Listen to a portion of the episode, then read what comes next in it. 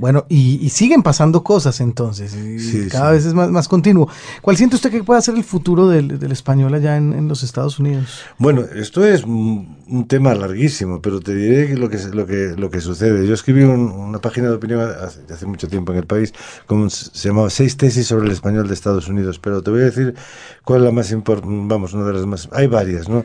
Una de las más importantes, el español tiene varios momentos de su, de su vida, ¿no? Entonces nace en la península, como sabemos, etcétera, pero hay un momento en que, en que cuando adquiere su verdadera identidad es cuando se hace americano. La importancia del español surge cuando renace la lengua como lengua americana y, común a 22 países que, que, la tienen ahora mismo. Y yo lo centro en la figura de Rubén Darío. Mm, Rubén Darío es cuando de repente España tiene que mirar a ver qué es lo que pasa por allí, porque Rubén Darío, con todo lo que controlaba Cosmopolita de París, etcétera, cambia la lengua y la cambia a través de la poesía, ¿no? De esos alejandrinos que hacía él irrepetibles, ¿no? Y eh, desde ese momento el centro de gravedad pasa a este lado, a este hemisferio, ¿no? Pero ahora lo que pasa es que el centro de gravedad del español, y lo que digo es polémico, se está desplazando al norte. ¿Y por qué? Pues Estados Unidos va a ser en el año 2050 el país con el mayor número de hispanohablantes de todo el ámbito hispánico más que ningún otro país. Ahora mismo es el segundo. Pero, ¿qué es lo que sucede? Que allí se están juntando todas las fuerzas de todas las identidades que están allí. Yo, eh, o sea, Nueva York es una bomba de relojería, donde pasa lo mismo que estábamos hablando de Juno, con Juno Díaz antes. Entonces, están surgiendo dos fenómenos, que lo hablaremos Espero tener una buena pelea con mi gran amigo Francisco Goldman, porque yo no también opinaba de otra manera, hemos hablado de esto los tres muchas veces. Hay un intento por parte de los norteamericanos de uniformizar todo lo que pasa con, con los hispanos, de manera que lo que voy a decir se puede entender mal, en el sentido de que a ellos que les gusta que las cosas estén claras, dicen, bueno, son todos iguales cuando no lo son. Para nada. No lo son, son culturas completamente distintas. Esto no impide que haya unos fenómenos brutales de acercamiento que están produciendo formas artísticas nuevas, incluso musicales o, incluso en el ámbito de la gastronomía, unas fusiones que se están haciendo que son interesantísimas. Mi tesis se lo dije a un sociolingüista le dije, estoy muy loco, ¿tú qué crees? Y me, dijo, no, yo estoy de acuerdo contigo. Está surgiendo una nueva variedad de español en los Estados Unidos, que es el español de los Estados Unidos. ¿Por qué? Porque es una necesidad absoluta. Está ocurriendo, yo le llamo, en mis tesis le llamo la segunda latinitas. La primera latinitas es cuando el latín se desgaja en todas las lenguas romance porque era insostenible ya. La Iglesia lo continuará teniendo, pero Dante dice, yo que voy a escribir en este idioma que no entiende nadie, yo voy a escribir en, el idioma que habla el pueblo, ¿no? Y así surgen todas estas lenguas, incluida la nuestra. En Estados Unidos está ocurriendo lo contrario, y es que están surgiendo una serie de fenómenos de acercamiento que producen, eh, si hay un colombiano trabajando todos los días con un venezolano y aquí está un mexicano, los vocablos particulares de cada uno se van uniendo. Entonces, es lo que me pasó con Junot Díaz, eh, y, y pasa también con los demás hispanos, ¿a qué español se, se, se, traduce? Te voy a poner un ejemplo para mí muy significativo, que es el de CNN en español.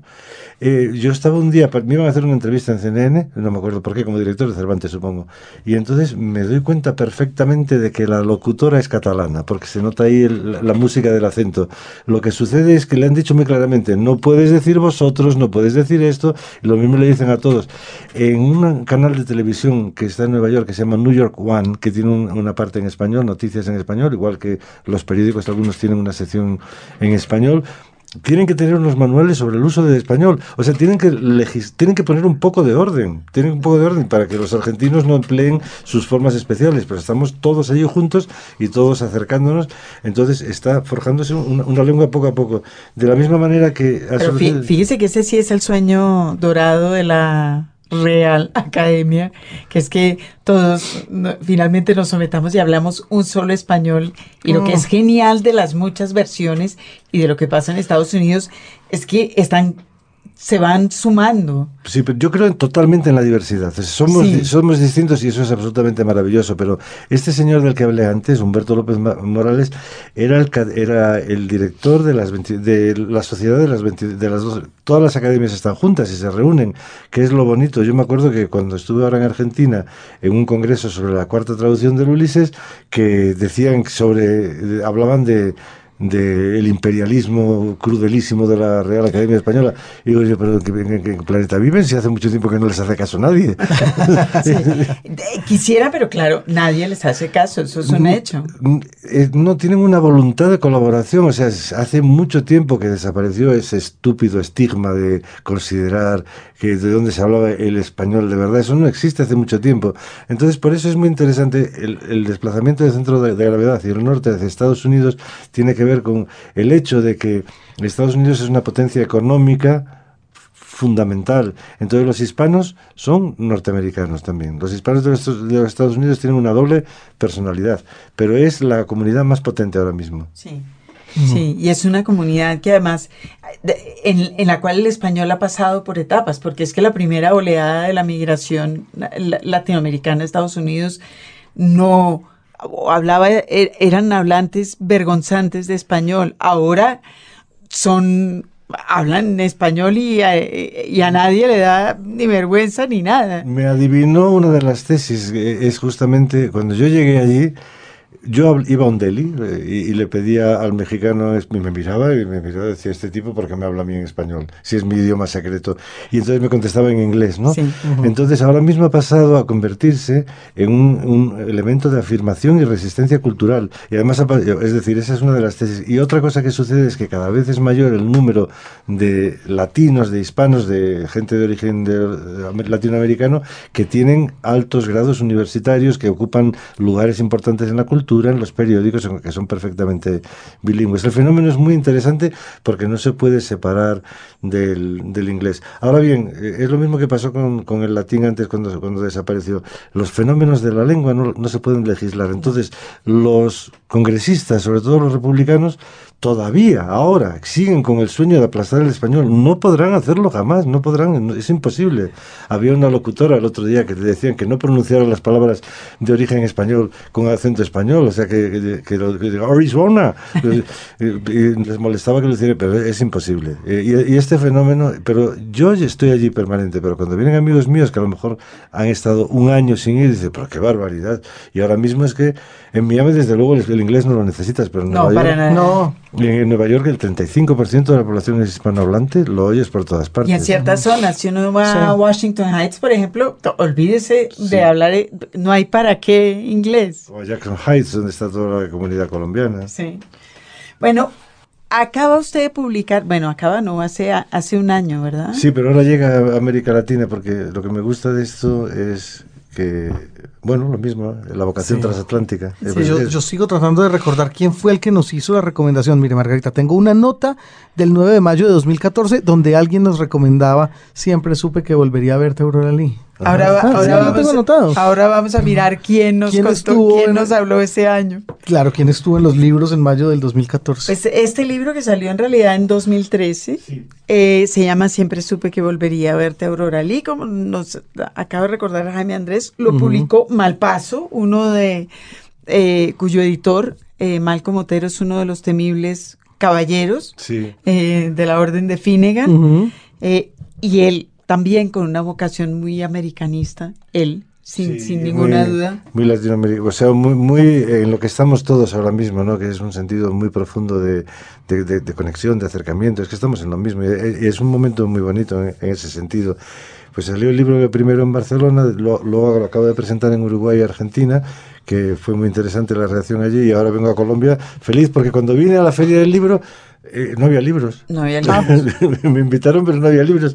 Y esto es, es, muy bonito que fuera el mismo editor. Mm, tengo que comentar que Malcolm, claro, no hay editores así. Ya no hay editores que crean de esa manera. Claro, pero Malcolm fue su editor chiquito. Va a hacer, va a hacer una edición de décimo aniversario de, en enero del año que viene, porque es el, el, 2016, y entonces lo que quiere él, y está, de acuerdo conmigo, es como con Apocalypse Now, el director... El director, Scott, Muy bien. Porque hay es que quitamos 200 páginas, ¿no? Entonces, esto se puede hacer gracias al elemento digital. Bueno, habrá esta edición en enero de 2016. Estoy bueno, y eso se podía hacer porque Malcolm era su editor. Malcolm es uno, por eso se merece estar en la orden de Finnegan, porque es un editor. Claro, nació con él, ¿no? Pero lo que te decía, eh, eh, cuando él eh, sale con esta editorial Malpaso, que ahora, ahora voy a hablar con mucha tranquilidad, pero bueno, me voy a, voy a, desnudarme eh, eh, de, confesiones algunas, porque de repente él, que es un personaje muy especial y es un, eh, da es muy divertido, es, es, energía pura, es un volcán estar al lado de él. Entonces de repente me, me, dice que saca una editorial nueva, que la editorial se llama Malpaso, y que quiere salir con mi libro. Y entonces aquí va el secreto. Todos mis amigos dicen, no, no. ¿Cómo se le ocurre? no, hombre. Y, pero así, él, ojalá que oiga esto en algún momento él, ¿no? Y, le dije, es que no sé. Pues, pero finalmente, ahí algo tenemos en común, ganó la amistad. Y dije, bueno, pues nos hundimos todos juntos y ya está. pero que para nada, es que está muy bien lo que está haciendo Malpaso. Pero además hace libros. Muy bonitos. Cuidadosamente hechos. Y entonces es un es mi hermano, como dije, mi hermano es mayor, aunque tenga 20 años menos que yo, pero lo sacó y, la verdad es que ha ido muy bien, porque además pues no es literatura como ahora todos están obsesionados por vender y es el único criterio, pues no, no, se trata de eso porque tampoco lo era Llámame Brooklyn, es una apuesta, pues no es fácil tampoco, bueno. Eh, le tomó 15 años hacer Llámame Brooklyn y otros tantos, no, no, no, 15, pero sí hartos años este. Tal, tal, no sé si serían cuatro o cinco, tal vez, pero fue un proceso muy distinto, fue, fue diferente. ¿De qué, ¿De qué maneras? Pues eh, todo empieza otra vez con, con Vilamatas, eh, en, me llama y me dice, oye, tengo un compromiso en Nueva York, tengo que leer una conferencia, pero es que lo voy a cancelar, me da mucho apuro, me da mucha pena. ¿Tú lo puedes leer? ¿No te importa? Y digo, con mucho gusto. Y entonces los de la Galería de Arte me dicen, pero no, hombre, eso no tiene ningún sentido, no, no ya lo haremos de otra manera. Cuando se clausura esta exposición, que es el último, el último libro de Enrique que todavía no ha salido, aquí va a salir primero en Argentina y en Francia y después saldrá más adelante en España, se llama Marienbad Eléctrico y es un librito de 60 páginas y es sobre una artista que eh, es esta, eh, se llama Dominique González Foerster, de origen leonés alsaciano, pero nacida en París, bueno, nacida en Alsacia.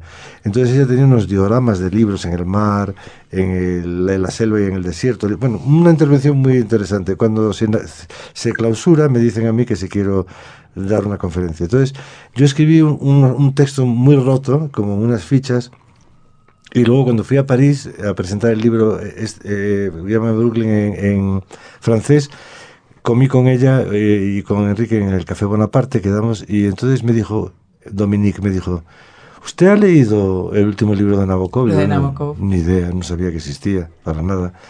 Y me dice, es que lo que has escrito sobre mí me recuerda mucho como escribe él.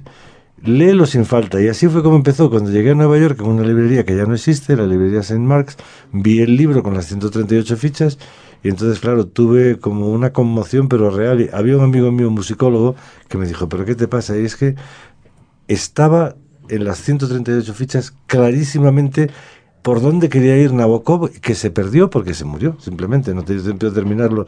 Entonces me dio como una especie de ataque de locura, de decir, no de terminarlo, porque eso es, simplemente absurdo y arrogante y estúpido. ahora yo voy a terminar Nabokov, es lo que dices. No, simplemente tratar de entender qué es lo que había ahí. Y, y hice un trabajo filológico, lo que pasa es que no quería hacer un trabajo académico, porque eso es aburridísimo, que mata a las ovejas, ¿no? Sino ver en clave jocosa, y por eso me lo inventé todo de una manera muy humorística, con las notas al pie de página y todo eso, pero de manera que el lector que sigue eso entiende que iba a ser la novela, pero en clave de humor. O sea, para mí era muy importante intentar que la gente se riera cuando leyera el libro. La gente se ríe. Eduardo, es divertidísima. A pesar, a pesar de todos los pesares que tiene, si uno le contara a alguien esta novela, diría, no, no puede ser. Porque es una novela cuyo personaje principal es una novela que yo no sé si llamar novela, una publicación póstuma real de, de, una, de unas notas de Nabokov en las cuales eh, Eduardo y el narrador de su libro insisten que hay una novela que es lo que quieren desentrañar aquí en este libro. Digamos, una, una de las líneas fundamentales es esa cómo es la novela que Nabokov no alcanzó a escribir, ¿verdad? que son dos porque se confunde. Pues él, se confunde, él se inventa dos novelas. Es, muy bonito porque él se está muriendo y no le da tiempo a terminar su novela. Pero al mismo tiempo sus personajes, uno está escribiendo una novela de amor y otro, que es un neurólogo gordo, que, que, tiene los piececitos muy chiquititos y se ríe mucho de él todo el tiempo, que lo trata con una crueldad terrible, es un neurólogo que está escribiendo un tratado sobre el suicidio. Pero él, que iba conjugando las dos historias, se confunde, y eso es lo que pongo, y, y dice, entonces en la novela de, de Philip, eh, eh, digo, ¿pero qué novela? Philip Wilde, si no está escribiendo una novela, está, es, un, tratado. Un, tratado que además es divertidísimo, que consiste en ir borrándose poco a poco, que va borrando los pies, las rodillas, los genitales, el corazón. y eso todo es muy placentero, eh, es lo que es más divertido de todo. el, subtítulo de la novela de Nabokov era Morir es divertido. Sí, es, es que él equipara el placer de, del suicidio con el placer de, del orgasmo, es muy, muy gracioso. Pero bueno, eran dos novelas. Entonces, eh, ahí va. Esto es una novela, siempre supe que volvería a verte Aurora Lee, cuyo personaje principal es un libro real, póstumo, de notas o de una prenovela de Nabokov. Entonces, eh, sobre eso va esta novela. Es el intento pero además es, hay muchas muñecas chinas. Es el intento de un personaje que encarga a otro personaje de que lo haga, de encontrar la novela de Nabokov. Y en ese camino se va para el otro lado. Lo que me ocurrió a mí es que es muy interesante el concepto de escritura, tal y como hay en Estados Unidos, la palabra writer, escritor, tiene otra dimensión. O sea, hay escritores que no tienen, jamás podrían escribir una novela, pero te hacen cualquier cosa. Entonces, hay agencias literarias que yo me acerqué a ellas y conozco, bueno, casi todos los personajes son reales, disfrazados, los editores, está mi traductor por ahí, le dijo, oye, te voy a meter aquí, voy a contar tu historia, y dijo, bueno, haz lo que quieras. y, y entonces, en estas agencias te hacen lo que tú quieras, lo que tú quieras. O sea, eh, está Catherine Hepburn, mi biografía, mi autobiografía, se la escribe Margarita Gómez. y, todo así. Entonces, yo consulté con estas agencias y con la mayor frialdad del mundo le dije, ¿y ustedes podrían terminar la... y dijo, sí. ningún problema. Es decir, tú le dices, esto es, esto es lo que dejó Nabokov al morir, dijeron, eh, dijo que lo destruyeran, ¿me puede armar una novela? Te la arman y te la cobran, eso sí, son tantos dólares. Y, te lo hacen. Lo que, lo que les pide es un libro de cocina. Es un talento muy especial. Es todo el diálogo que hay al principio entre los dos escritores, que uno le dice a otro, pero ¿por qué no lo hace usted? Y dice, no, porque yo soy escritor de verdad y por lo tanto tengo imaginación. Necesito a alguien muy bueno con la escritura, pero que no tenga imaginación. Pero lo que le da a uno la sensación en esta historia tan enrevesada y divertida, porque todo esto acaba siendo como, a, veces tiene como unos aires de, de vodevil, de comedia, eh, es que hay, hay muchos escritores y todos en, todos no están, todos encubiertos. El escritor que manda a hacer la novela, Nabokov, por supuesto, es una gran reflexión sobre la escritura de Nabokov, el negro literario. Sí. Y, además los muchos otros escritores, Franzen aparece por ahí, eh, todos, todos los, las personas conocidas en la escena literaria norteamericana de alguna manera pasan por ahí. Paul su mujer. Ah, bueno, claro, lo había olvidado. Y eso también en clave de, realismo recupera la historia que Siri Husviet cuenta en una de sus novelas, Te amaré, ¿cómo es? ¿Cómo se llama esa novela? Todo, cuanto amé. Todo cuanto amé. Eh, anagrama. Que Siri Husbeth cuenta la historia de su hijastro, del hijo de Paul Auster y Lydia Davis. Todo eso me enteré yo leyendo la novela de ah, Eduardo que Lydia Davis había sido, o sea que es como leer Hola también en un momento ah, dado. Tú no sabes que con Silvia Cese, muy amiga mía y mi primera editora en Destino, que luego ahora después ahora cambió. Está en Anagrama. Sí, está en Anagrama, va a ser la gran heredera de Anagrama. Y bueno, una mujer de gran finura literaria, bueno, excepcional, eh, me, gusta muchísimo. Entonces, em, ella eh, había leído todo cuanto amé y le dije yo, ¿y qué tal? Está bien, está bien la novela. Y le digo, ¿y tú sabes que esa es la historia de su hijo? Y dice, no, ¿qué dices? Es decir, la novela se puede leer perfectamente sí, y, entonces en España no se habían enterado. Ahora bien, en Estados Unidos y en Inglaterra sí, porque había habido muchas eh, eh, entrevistas donde explicaba ya todo esto. Esto se cruzó en mi camino, eh, como se cruzó la historia de, Franzen y, y, de, y de Foster También aparecen Franzen y Foster Wallace. Y Franzen y la historia de Franzen y Foster Wallace la historia de Franzen y las cenizas de Foster Wallace. También acaba, acaban formando otro capítulo que yo creo que será su próxima novela, ¿verdad? Sí, sí, desde luego no sé.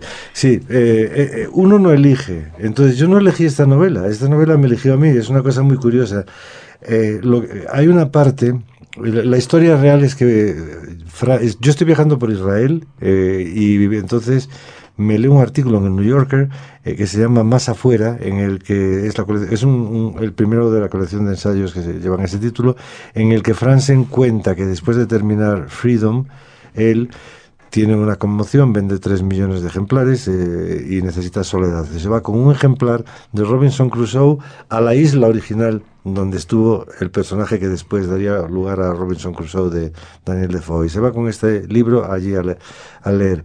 Pero antes de irse, y esto es fascinante, va a ver a la viuda de, su amigo Jonathan Franzen, porque, de su amigo David Foster Wallace, porque Franzen tiene una tragedia de la que jamás se podrá librar la sombra de David, Foster, Wallace. claro. Nunca se la quitará de encima. Estoy leyendo ahora y me gusta, ¿eh? ¿eh? No sé qué al final, la última novela, Purity, pero es eso. O sea, la imagen que utilizo yo es la de alguien que está jugando un partido de tenis y de repente se muere el adversario y tiene que seguir jugando solo. ¿Cómo juegas un partido de tenis o de ajedrez tú solo? Esa es la imagen que yo veo en él. Entonces, él, es, es que es muy importante esto que haga eso. Él termina una novela, el mundo la reconoce, todo el mundo dice, este es un tipo que sabe hacer novelas de calidad y encima llega a millones de personas y él se va y va a ver a, Karen Green y le dice, quiero llevar una parte de las cenizas de David a esta isla. Y entonces le, da una cajita de cerillas con las cenizas y las dispersa allí. A mí esto, otra de las cosas, son cosas que me vienen a mí y digo, se me metió en la novela, ya no los pude echar.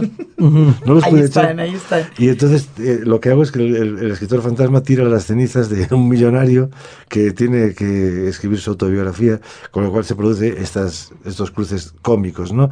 Pero lo que sucedió es que después de haber hecho todo esto, yo describo la isla de Selkirk, describo cómo es el aeropuerto, describo todo basándome en lo que voy leyendo y tengo que volver. Y volví, volví el año pasado eh, en diciembre y fui a la isla de Juan Fernández.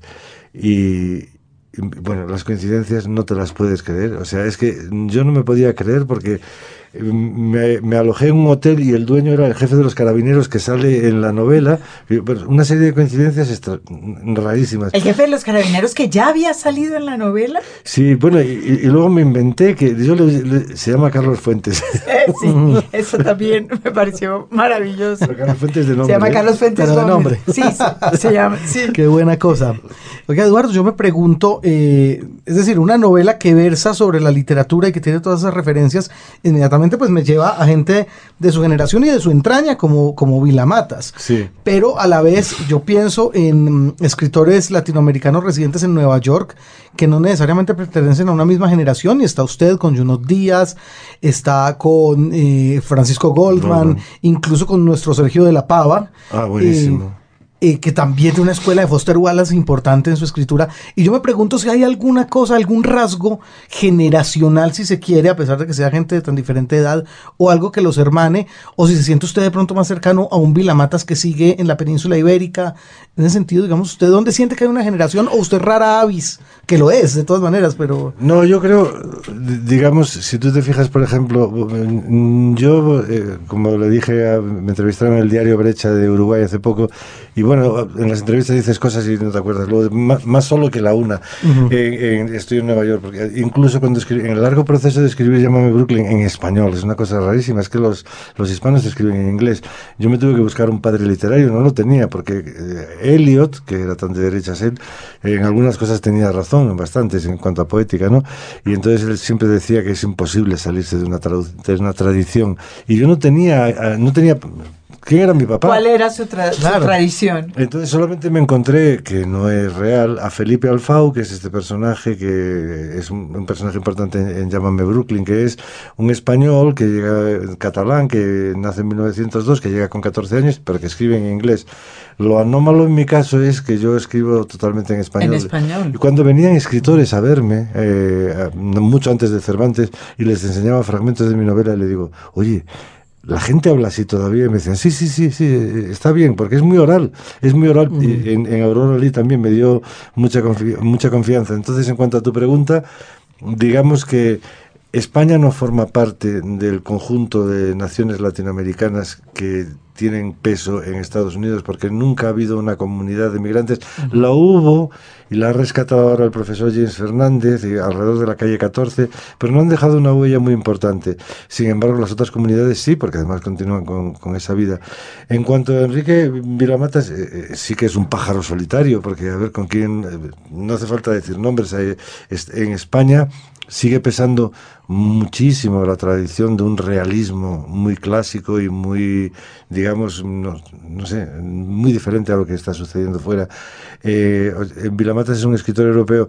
Eh, tenemos, yo creo que lo que hacemos es muy distinto. Yo a él lo admiro profundamente. Ahora viene a Nueva York en noviembre, lo voy a presentar yo. y va, va, a ser, va a tener muchas actividades, pero somos muy distintos, creo. Y él está también solo. Lo que yo creo que la literatura universal han pasado dos cosas últimamente que son muy importantes y, son en el ámbito de las letras hispánicas Roberto Bolaño y en el ámbito de las letras anglosajonas David Foster Wallace. Y de hecho ahora el curso que estoy dando en la universidad hablo de esta influencia que mis, amigos americanos me dicen que y digo, es que David Foster Wallace es una de las grandes influencias en las nuevas generaciones de escritores que pueden ahora tener entre 30 y 40. Yo me quedé asombrado porque di una conferencia sobre Foster Wallace en Barcelona en Cosmópolis y eh, estaba la sala llena, pero de gente de 30 años. Que, digo, esto sabe más de Foster Wallace que yo, a ver qué es, lo, qué es lo que digo. Porque realmente ha cambiado las cosas. Es muy interesante el contraste con Franzen, que por eso los meto en la novela. El contraste con Franzen es porque, porque Franzen, digamos que cometió traición, dijo, no, no voy a volver más loca a la gente, yo lo que quiero es una cosa, esa es mi impresión, ¿no? Pero usted aquí en Aurora Lee eh, claramente se, se, ve que usted como escritor forma parte de una tradición anglosajona. A pesar de que el libro está escrito en español, y es un libro escrito en español, toda la literatura que hay ahí es anglosajona. Sí, Conrad. Eh, sí, las policíacas. Eh, lo que toda, todas las referencias son a la literatura. Poe eh, Franzen, si quiere, eh, y demás para atrás, Joyce. Eh, bueno, ese es mi destino porque, claro, como te decía antes, que, ¿cuáles son las claves que determinan mi poética? Entonces, uno es, yo, yo he podido entrevistar de estos escritores de gran calibre que te he dicho, quizás a 80 o 90, estos, mm, claro, leerlos tan a fondo. Luego están todas las traducciones. Yo he traducido unos 25 novelas, todas del inglés, algo de poesía también. Esto, es decir, los cinco años que yo pasé eh, traduciendo El plantador de tabaco. El plantador de tabaco es una obra fundamental que ahora ha rescatado Sexto Piso después de 25 años. Sí, de 25 años después de que yo la publiqué con cátedra, se, agotó la edición. me, me, pidieron Eduardo Rabasa de Sexto Piso, me pidió los derechos de la traducción. Otra anécdota bonita, pero no, es muy larga. Y siente uno que Barth fue, que fue un escritor tan fundamental, no acabó de tener en español tanta importancia como la que tiene Wallace. Y usted, lo que usted dice es absolutamente cierto. Tiene como que los escritores jóvenes inmediatamente hicieron el clic entre de Bolaño a Wallace sin, sin pasar por salida, pues. De la misma manera que estamos hablando de claves muy importantes, porque Junot Díaz también es muy importante en todo esto.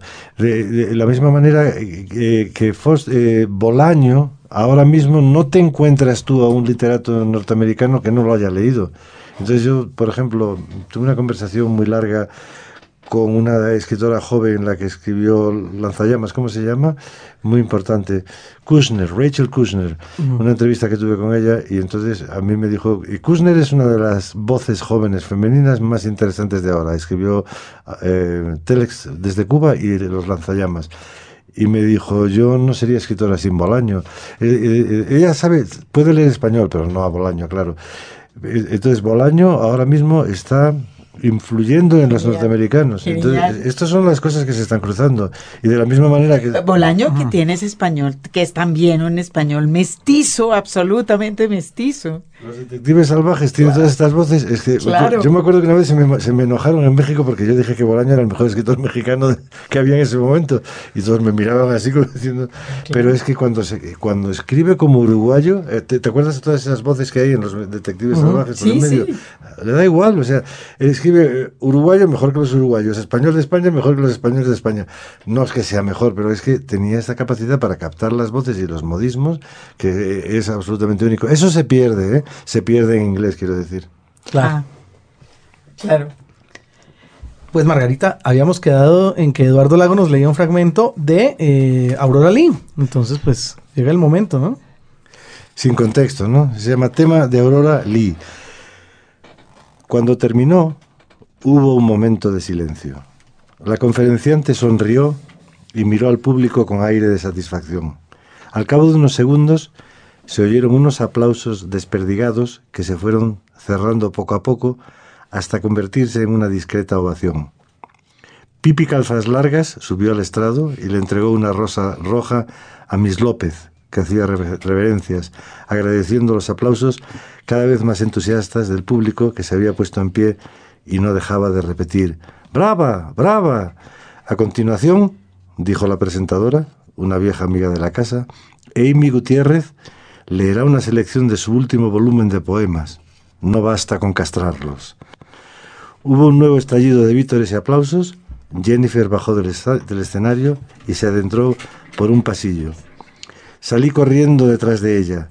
La vi entrar en un camerino. Unos minutos después de que lo hiciera ella, abrí la puerta y me colé subrepticiamente. Un grupo de personas había formado un círculo a su alrededor. Miss López, dije, me veo en la obligación de felicitarla por su talento para la parodia literaria. Lo cual no impide que... Permítame, dije, y le arranqué el sobre que llevaba en la mano. Era el mismo que me habían robado cuando salí del hospital. Perdone la brusquedad de mis modales, pero creo que esto no le pertenece, le dije. Dos chicas, la de la gargantilla de alambre de espino y otra que medía casi dos metros y debía de pesar 200 kilos y que llevaba sendas balas de ametralladora atravesándole los lóbulos de las orejas, se acercaron a mí. La de mayor tamaño me cogió del cuello y amagó con darme un rodillazo en la entrepierna. Se detuvo a unos milímetros de mis trémulos atributos masculinos. Vete ahora mismo de aquí si no quieres que te machaque las pelotas, cerdo, dijo soltando una perdigonada de saliva. Eso, sibiló la de los labios cosidos. Y deja los papeles donde las has encontrado. Costaba trabajo entender lo que decía. Es igual, Melanie, dijo Jennifer. Déjale que se los lleve. En realidad son suyos. Restregándome los folios por la cara, añadió. Pero no cantes victoria, amiguito. Son fotocopias. ¿Dónde está el original? A mis espaldas tronó una voz viril. ¿Por qué no coges eso y te largas? ¿O prefieres que te echen a patadas y largarte de manos vacías? Me volví para ver quién me hablaba, aunque había reconocido su voz. El chacal me miraba torvamente, el rostro contraído en una mueca sanguinaria, los dientes afilados ligeramente asomados por debajo del labio superior. Lo mejor que puedes hacer es ahuecar el ala. La voz le sibilada, impregnada de veneno. En cuanto al manuscrito, no te preocupes por él, no es lo que pensábamos. Te lo puedes llevar. Eso sí, no sueñes con publicar semejante bazofia. A mí me gusta, pió Miss López con aire de inocencia. Tú cierra el pico, que no te enteras de nada, espetó el chacal. Dándole la espalda, el chacal introdujo violentamente los papeles en el sobre y me lo entregó. Jefe, jefe, que dice Emily que lleva más de media hora esperando. Tiene que olisquear 30 manuscritos. Todo está listo para la prueba. Es cierto, Ana Livia, me había olvidado por completo. ¿Ana Livia Plurabel? Pregunté incrédula. Por primera vez en todo aquel tiempo se le suavizó la mirada al chacal. No, cretino, Ana Livia Tsetse. Ya decía yo. Bailey me miró de arriba abajo. ¿Quieres ver algo interesante antes de que te echemos a patadas? No contesté. ¿Sí o no? Sí. Síguenos. Abría la comitiva Ana Livia Tsetse, que iba corriendo de puntillas. Detrás de ella había un perro que caminaba erguido sobre las dos patas traseras y se expresaba con perfecta claridad en el lenguaje de los humanos. ¿Quién es? Le pregunté al chacal. Emily Rosebud, el olisqueador. ¿El olisqueador? ¿Qué olisquea? Manuscrito, ya verás. Es todo un espectáculo. Un momento, aquí hay algo que no encaja. ¿Me está diciendo que Emily Rosebud es un perro pero habla? Explícaselo, Gabardino. Gabardino Worm es nuestro asesor legal. aclaró Bailey. Sí, es un perro que habla. ¿Qué pasa? ¿No serás uno de esos realistas de mierda? Me preguntó un tipo larguirucho que se nos acababa de unir y no se presentó. No, no, me parece muy bien. Pinchon tiene un pato que habla en Mason Dixon y nadie se queja. Bueno, pues por eso. Por fin llegamos a la guarida de Emily. Ana Livia Tsetse se subió a una silla como si fuera una domadora. Atento. Emily, manuscrito. Melanie le dio uno y Ana Livia Tsetse se lo tiró al perro como quien le arroja una sardina a una foca. Emily Rosebud se acercó sigilosamente, olisqueó y se puso a mover la cola muy contento. ¡Best seller! gritó Gabardino. El chacal sonrió complacido. Un mujer que llevaba un chaleco de rayas negras y amarillas colocó el manuscrito en el lugar que le correspondía en un carrito con ruedas. Ana Livia C.C. le tiró otro manuscrito al can. Vamos, Emily, olisquea. Emily Rosebud se acercó al manuscrito, lo olisqueó y permaneció indiferente. Debe de ser una novela intelectual o puede que un ensayo erudito, sin posibilidad de ventas. Al carro de los muermos, decretó Gabardino. Todavía iba por el aire el siguiente manuscrito cuando Emily Rosebud se puso a jadear. Encaramado sobre las patas traseras, bailaba alrededor de la pieza, mostrando sus vergüenzas y amagando con darle lametazos. Rompió después a dar grandes saltos y piruetas, rematando su actuación con un concierto de ladridos enloquecedores. ¿Qué habrá olisqueado? Problemas sentimentales femeninos, frustraciones, crisis de mediana edad, la posibilidad de tener sueños románticos y aventuras, y un poquito de sexo. Pío Ana Livia Best Bestseller moderado para tiempos de crisis, exclamó Gabardino. No había introducido Ana Livia aún la mano en el cajón de los manuscritos cuando Emily Rosebud se puso a gruñir con el lomo arqueado. Le salía espuma por las fauces y arañaba el suelo del local, incapaz de contener la rabia. Con las encías descubiertas enseñaba los colmillos ávidos de sangre. Atemorizada, Ana Livia sujetaba el manuscrito con dos dedos. El perro Rosebud dio un salto acrobático, se lo arrebató de las manos en cuanto lo tuvo en el suelo, lo despedazó sin dejar una sola frase en su sitio. Madre mía, ¿Qué sería eso? preguntó Miss López. Melanie cogió una tira de papel del suelo como si fuera un jirón de carne ensangrentada. Samuel Beckett, dijo extrañada, mientras le acariciaba el lomo. Tampoco es para ponerse así, Emily, cada día estás más intratable y radical. Eso no puede ser. ¿Qué te ha parecido el espectáculo, payaso? me preguntó el chacal. Muy instructivo, ahora entiendo mejor algunas cosas. Me alegro. En este caso, ya puedes darte el piro, dijo alzando las manos sobre mí. Creyendo que quería golpearme, instintivamente me protegí el rostro, pero antes de que me diera cuenta, el chacal estaba de espaldas a mí. Cuando me vi en la calle, pensé que lo mejor que podía hacer era irme con mi maltrecho botín al rincón del estanque que quedaba junto a la estatua de Alicia en el País de las Maravillas, mi rincón secreto. ¿Qué diablos habría hecho Marlowe con el resto? ¿Qué le habría hecho cambiar de idea? ¿Se habría llevado lo que quedaba del informe a Chile, a pesar de lo que me había dicho? No tenía manera de averiguarlo. No me quedaba más remedio que esperar a que se pudiera comunicar conmigo. Aturdido por los acontecimientos que había vivido los últimos días, me senté a leer los últimos capítulos del informe que habían llegado hasta mí de manera tan tortuosa. Era todo cuanto podía hacer por el momento. Los libros. Radio Nacional de Colombia.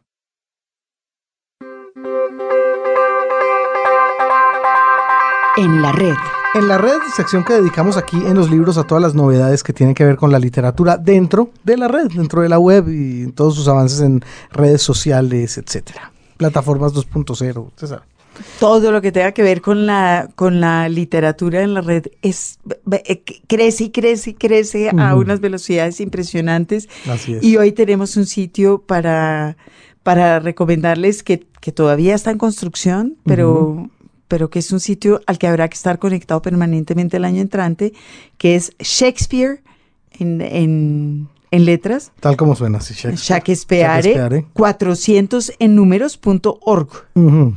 Pues Shakespeare400.org, que es donde irán colgando todas las actividades que se van a organizar el año entrante a raíz del cuadri cuadrigentésimo. ¿Perdón?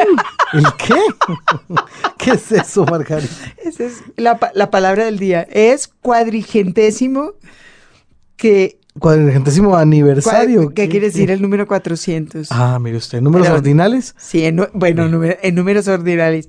Cuadrigentésimo se dice. Cuadrigentésimo son 400. Vea, pues, hasta ahora me entero. Bueno, le preguntamos a San Google que sabe todo y él nos dijo cuadrigentésimo y ahí quedamos como unas princesas Cuadrigentésimo centenario del natalicio de William De la Shakespeare. muerte. Ah, de la muerte. de la muerte de Muy bien. Shakespeare. El año entrante pasa una cosa sensacional, que es que se cumplen 400 años de la muerte de Shakespeare y de Cervantes Ah, claro. simultáneamente. Sí. Entonces, la- di- digamos que vamos a estar permanentemente conectados todo el año con No, la pues, cantidad de actividades que se están armando. Llenos de cosas, claro. Los ingleses ya hicieron este sitio, que es una, por supuesto, una organización, shakespeare400.org, Ujú. eh, en el cual eh, conectarán y pondrán todas las, eh, las los programas, las eh, eh, exhibiciones, todo, bueno, absolutamente todo. Los españoles, por su parte, ya armaron la comisión ejecutiva del cuarto centenario de la Ah, muerte de Cervantes, por bien. supuesto. Y van a hacer unas actas y En, unas, claro. en septiembre. Y también tienen proyectos. Ay, mi Andrés. Ah, bueno, también hay proyectos. proyectos. Menos mal. tiene un total de 59 proyectos, dicen, Ujú. Eh, con lo cual, con los que se pretende, dicen ellos, contribuir a destacar la figura de Miguel de Cervantes, etcétera, etcétera. Em, por lo pronto ya sabemos de un par de proyectos que están andando y que les vamos contando a guisa de primicia. A ver, Margarita. El primero, organizado por Random House, que va a publicar este proyecto del cual les hablaremos en su sello Hogarth. Eh, y lo que, lo que hicieron, lo que hizo el editor de Random House fue invitar a varios novelistas en lengua inglesa a recontar a Shakespeare. A hacer como versiones propias o algo A, así. a recontarlo, Ellos verán sí, cómo. a volver a contar a Shakespeare en sus en- hoy, Ah, Shakespeare hoy. Ah, muy bien. Pero Tenemos como más o menos lo que hizo Trapiello con el Quijote. no, porque lo que hizo Trapiello no fue recontar a, a Cervantes, sino modernizar la lengua. Ah, muy bien. Es decir, traerla a hoy de manera que los, lectores de hoy lo pudieran leer Sí. tranquilamente sin encontrarse con tropiezos de palabras Ah, muy incomprensibles. bien. Sí, lo que hizo Trapilla fue decir, "Mo, esa palabra no existía en ese momento, es el equivalente a esto, quitar giros muy arcaicos. eh. Ah, muy no, bien. esto es recontar, Sí. Rehacer y reescribir. Por lo pronto ya hay dos. Ann Ujú. Tyler, que escogió La fierecilla domada, y Jeanette Winterson, que escogió El cuento de invierno. Ah, mire qué bien. Entonces, esas dos va- es- serán las que empiecen la colección. Que bueno, yo, yo sí siento curiosidad. No, total. Y hay un segundo proyecto muy bonito andando que organizó el Hey- el Hey Festival, que aprovechándose del hecho de que ellos funcionan tanto en, en lengua inglesa como Claro. en española, armaron un proyecto el- para el cual invitaron a seis escritores de lengua inglesa y a seis escritores de lengua española a escribir los primeros, cada uno un cuento basado en alguna historia de Cervantes, y los segundos, los españoles, a escribir cada uno un cuento basado en una historia de Shakespeare. El libro va a salir en español y en inglés, con los 12 cuentos Ujú. de los, de los escritores seleccionados. Oh, buenísimo, Y qué saldrá, eh, bueno, a comienzos del año entrante. Los, en español saldrá publicado por Galaxia Gutenberg. Ujú. En inglés saldrá publicado por Just So Stories. Y es un proyecto de esos de integración realmente bonito y divertido. Ujú. Vea, qué buena cosa. Entonces todos a conmemorar el año entrante los 400 de Shakespeare. Y ya buscar eh, Sí. los sitios. O su aniversario número mm, cuadrigentésimo. Cuadrigentésimo. Ahí ¿Será que está. se nos olvida? ¿No? Pero- ¿Habrá riesgo? Jamás. ¿Habrá riesgo que nos acordemos más bien? No creo. Bueno, ¿cuáles son las posibilidades de que alguna vez en la vida volvamos a tener que usar esa palabra? Es la pal a lo mejor el año entrante lo vamos a usar mucho y ya vamos Con a estar algún muy. Vamos a decir, seguro. en este cuadrigentésimo aniversario de la muerte de Shakespeare. Ya con no ese nivel de apropiación, Ya, y eh, va- va- claro. la vamos a decir como si, mira, todos los días. Los libros. Radio Nacional de Colombia. En lista de espera. En lista de espera, nuestra sección con el cuestionario que Margarita siempre tiene preparado para nuestros invitados. En este caso, Eduardo Lago, ganador de premio Nadal con Llámame Brooklyn, quien está presentando además su nueva novela, por lo menos publicada aquí, Margarita, o traída por estos lares. Por fin, ¿no? Es, es, la, es la última, es la última. Bueno, está muy bien. Siempre supe que volvería a verte, Aurora Lee. Y bueno, Eduardo es ahora el depositario de las preguntas de Margarita. Ahí los dejo.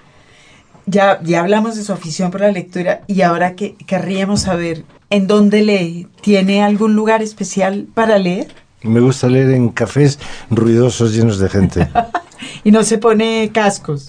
No, no, lo descubrí cuando era muy pequeño que a veces no estaba el profesor o se iba y todos los chicos se ponían a dar gritos y yo, leía maravillosamente bien. Creo que es un trastorno eh, registrado. no, sé cómo, no, sé cómo, se llama, pero yo me concentro muy bien cuando todos los demás están loqueando. Cuando hay mucho ruido. Sí, muy bien. Ah, bueno, está bien. Eh, es una buena virtud hoy. Lee en pantalla, lee en papel, le da lo mismo. No, mm, mm, leo, no tengo problemas en leer en el ordenador, pero leo en papel, lo cual es muy inconveniente porque viajo con libros voluminosísimos en los aviones y es muy incómodo. Pero esa es una de las mejores formas de poner a viajar los libros, porque uno se los lleva, pero después ya no los quiere volver a traer. Sí, así los, regalas. Los va dejando, los va dejando por ahí regados. ¿Algún género favorito? No, cuando me subo a un avión siempre me llevo una novela, un ensayo y un libro de poemas. Por si acaso. Siempre. ¿Distingue entre sus lecturas de ocio y sus lecturas de trabajo? Ahora que está dedicado a la docencia un poco. Les hago leer a mis alumnos lo que me intriga a mí. Buen plan. Sí. A veces es, complicado, pero por ejemplo ahora he elegido un montón de escritores latinoamericanos de ahora, de voces nuevas, que, y los leemos juntos. Suele funcionar bien. Sí, es cierto. ¿Libro favorito durante la adolescencia? Me haces pensar muchísimo. Yo, mira, Doctor Zivago. Estaba pensando en la novela de, Ignacio Martínez, la de Tiempo de Mujeres, en que uno de los personajes está sentado leyendo Doctor Zivago, ¿verdad? Es, esta me trastornó mucho. Era un libro que leía mi madre, lo leí la edición de mi madre, sí. ¿Y lo ha vuelto a leer? No, no lo he vuelto a leer eh, nunca, pero, pero estoy seguro de que es maravilloso. Puede ser que no. podemos organizar una lectura de Doctor Chivago el año entrante. Yo también lo adoré en la adolescencia. ¿Y luego no? No lo sé, ah. no lo he vuelto a leer, por, eso se lo pregunto. No, yo estuve hablando con un profesor de filosofía que me explicó todo el andamiaje filosófico que había, pero no sé, esa me influyó mucho. ¿Qué libro has regalado muchas veces? Me, gusta regalar el, Quijote. ¿En qué edición? ¿Tiene una edición particular? Me gusta eh, regalar eh, una edición de la Real Academia que no es muy cara y así que no tiene demasiadas notas. Ah, ok. ¿Y qué libro no regalaría nunca? No, quiero más enemigos. Está bien. No sabe, no responde. ¿Cuándo empezó a considerarse un escritor? Muy tarde. Es una palabra que yo creo que no solamente me pasa a mí, sino que nos pasa a todos en general. Eh, tiene un aura sagrada y muy fuerte, de manera que uno no está nunca seguro del todo de merecerla. O sea que todavía va y viene. Sí, todavía es como ah, pues parece que me consideran escritor, a lo mejor lo soy lee mientras escribe, lee para mientras está escribiendo, para alimentar lo que está escribiendo. Esta novela, por ejemplo, siempre supe que volvería a verte Aurora Lee, que está llena de referencias divertidísimas. Sí, sí, leo, leo, pero no, no con el, ánimo directo de que me influya, eso lo hago para traducir. Cuando traduzco, mm, quiero que ciertos textos me influyan y que se quede la música verbal en mi cabeza porque luego pasa a la página, lo sé. Cuando leo, leo al azar, soy un lector muy caótico, que leo, puedo tener 25 libros en activo a la vez. ¿Y oye música mientras escribe? Eh, es que me perturba muchísimo. No, no. ¿Y, ¿Y, cuando no está escribiendo? ¿Oye música? ¿Pone música regularmente? O... Sí, me gusta mucho oír música. Eh, ha sido muy importante en muchos momentos de mi vida. Siento que hoy no oigo lo suficiente últimamente, pero lo de es muy curioso que el ruido no me distraiga, pero la música sí, al escribir porque el ruido no es eh, armonioso, no exige atención. Eso será. ¿Un consejo inútil que le hayan dado cuando empezó a escribir? Bueno, no, no, la verdad es que no recuerdo así un consejos inútiles y que me parece que tampoco útiles. De ninguna índole. Sí, pero útiles más bien sí. Por ejemplo, un, un consejo útil es leer, leer mucho, ¿no? Es me gusta mucho una frase de Kapuscinski que dice, aunque lo dice para el periodismo, dice, leer 100 páginas para escribir una. ¿Tiene un lector especial en mente cuando escribe? No, no, no. No tengo un lector especial. Además de sí mismo, porque se divierte mucho escribiendo, se ve eso me dice todo el mundo. Eh, sí, no, no tengo un lector especial en mente. Eh, lo que sucede es que al, haber entrado en el mundo este de, estas condiciones que decíamos, el fragmento que leí, todo lo que hay de lo comercial, ahora tanto mi agente como mis editores, incluso muchos amigos me dicen, ¿y después de esto qué vas a escribir? Pero no me, no me puedo preocupar mucho de eso, ¿no? Pues yo lo afirmé, pero ahora lo pregunto, ¿se divierte mientras escribe? Sí, me divierto. Sí, a, veces me río. O sea, cuando lo del restaurante chino, lo de cerdo mucho, es como si alguien me hubiera utilizado para escribir esa página, porque luego la leía y me, reía. Sí, creo que sí, me divierto a veces. Pero vamos, la escritura es muy difícil y, y se sufre mucho para conseguir muy poco. ¿Planea la novela antes de sentarse a escribir? ¿Tiene fríamente calculado todo? ¿Deja cosas al azar? ¿Cómo, cómo funciona ese...? Lo más importante es crear una estructura muy firme, eh, porque, y eso lo descubrí con Llamame Brooklyn, claro, al dar el salto de escribir para mí a publicar para los demás es muy importante porque entonces ya no puedes decir las tonterías que sean, sino que tiene que estar muy rígido. Entonces el primer paso para mí es la estructura. La estructura tiene que estar muy clara porque eh, es muy ambicioso todo lo que quiero hacer, sobre todo la estructura temporal, que eh, es muy importante. Después, como decía Don Delilo, decía, yo escribo para ver qué voy a escribir. Entonces después ya cuando vas escribiendo vas descubriendo, pero digamos, digamos que dentro de, de unos cauces. Las entrevistas que hice con estos escritores de primer orden era muy interesante una pregunta porque cada uno tiene una idea muy distinta de lo que es una novela. Entonces, desde un escritor que decía yo escribo dos horas diarias y nada más, nada más, o una incluso, este era un médico, que, pero bueno, era novelista también, hasta mm, eh, John Irving que me dijo que él primero escribía al final y luego todo lo que venía adelante.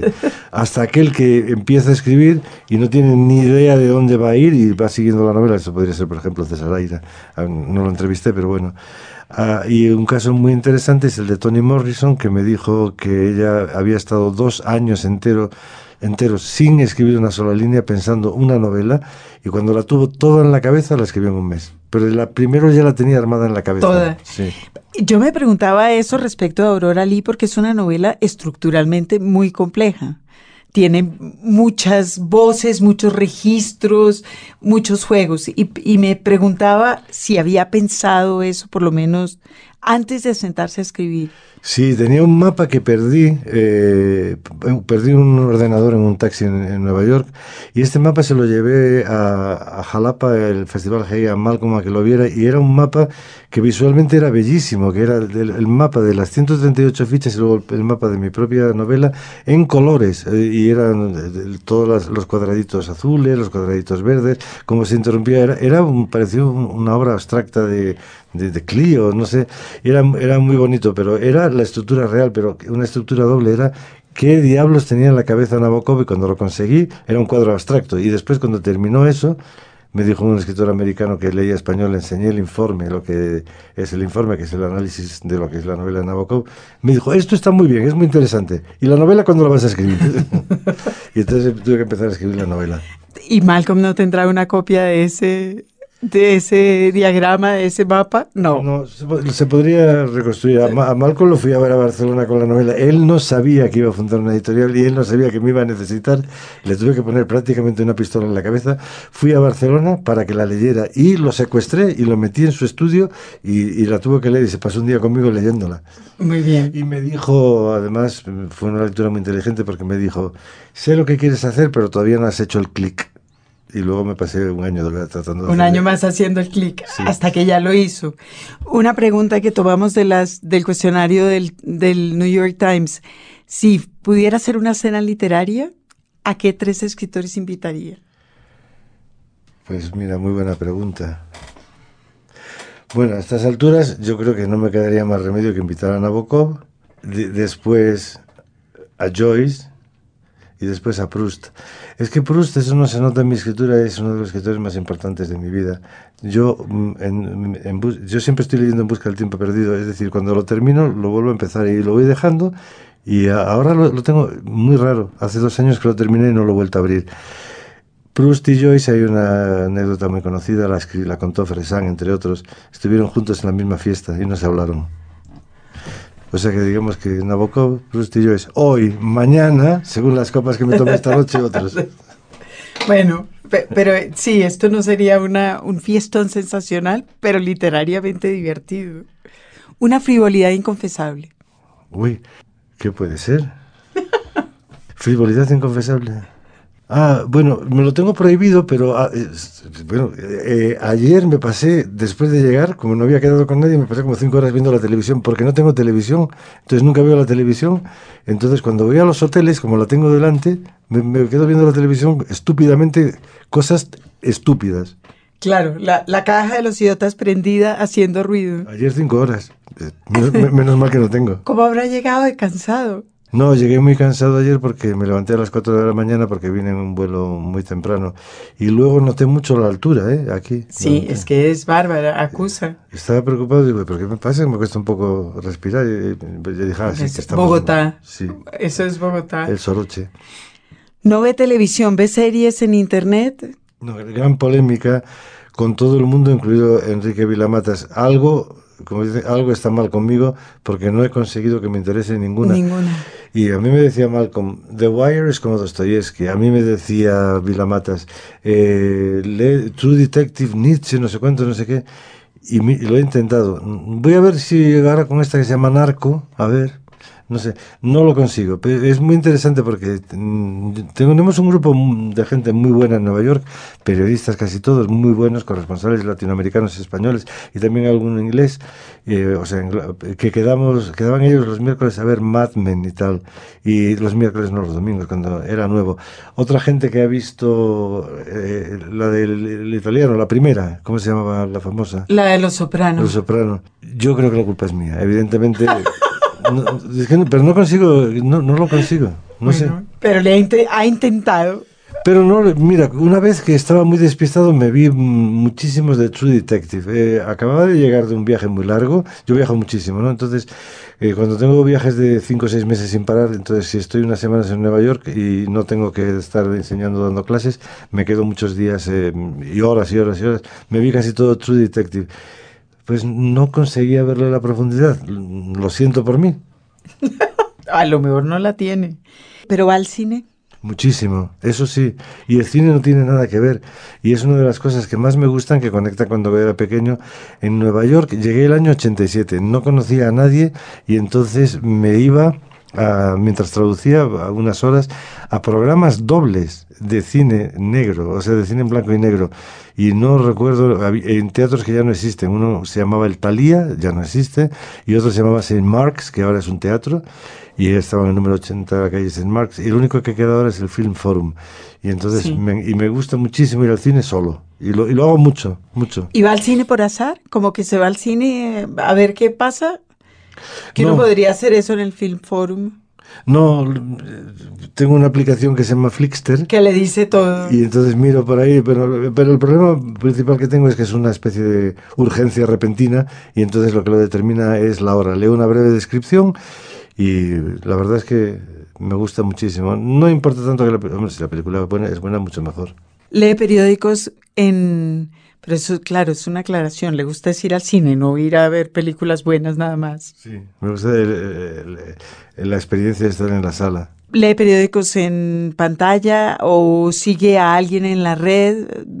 No sigo a nadie en la red, eh, leo periód- cuando estoy en España leo todos los días El País en papel, me da igual que vaya, no sea tan buen periódico como fue en otra época, y en, en Nueva York religiosamente me compro el New York Times, que me parece una experiencia, eh, es un periódico formidable con el que puedes estar horas. No me lo compro el domingo, porque si me lo compro lo leo, y entonces ya no hago nada más, y son como 400 páginas, entonces lo dejamos, ¿no? Porque el New York Times te puedes leer un artículo de, sobre una casa, de la sección de inmobiliaria, ¿no? Entonces el, el domingo me leo solamente el, el book review, ¿no? El, el de libros. Y luego mm, en la red sí me gusta leer mucho The Guardian y me gusta mucho la BBC. Soy, soy, cuando veo la televisión soy adicto a la BBC. Me gusta mucho. Ahora estoy muy preocupado porque están atacándola y quieren que este izquierdismo que ha tenido siempre no les gusta. Eso dicen, ¿verdad? Que, el que están pensando en... Sí, los van a castrar un poquito. Ojalá que no, porque es un modelo de periodismo fantástico. Eduardo, y para terminar este cuestionario, ¿qué tiene en su mesita anoche? ¿Qué está leyendo? Franzen, me, me, lo compré para venir. Purity. Eh, sí, eh, bueno, en estos momentos tengo como unos 25 libros. Tengo que ir a Mallorca para hablar de Bajo el Volcán, que, ah. que descubrí que, que, que, es una influencia potentísima en Llámame Brooklyn, pero no me había dado cuenta hasta que lo estoy leyendo ahora, con el personaje este alcohólico y un montón de... Van a Oaxaca, y mi novela también, digo, no se da cuenta ningún crítico, menos mal. Pero bueno, eh, ahora mismo tengo la mesilla de noche eh, Franzen porque estoy muy intrigado por ver, o sea, me intriga saber si verdaderamente él se merece el nombre de escritor o no, porque me leí, por ejemplo, El jilguero de Donna Tart y me parece pues, muy eficaz y muy sentimental, pero no es gran literatura. O sea, estoy leyendo Franzen y estoy un punto intrigado. A ver qué pasa. Franzen con Lowry. Es una combinación interesante. Sí.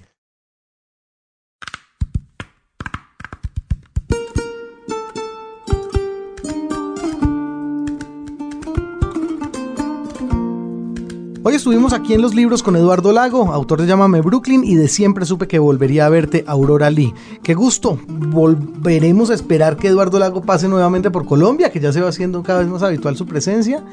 Y nada, hasta la próxima será entonces, Eduardo. Muchas gracias por estar con nosotros en Los Libros. No, un gran placer y em, me ha gustado muchísimo el ambiente del programa, que me he divertido muchísimo. Nosotros nos hemos divertido más, seguro que sí. Margarita Valencia, muchas gracias. James González en Control Master. Nos despedimos, hasta la próxima. sang sang yi modi geru gernya. خاتمين بين وإمام المرسلين نبي موجنتي من نافي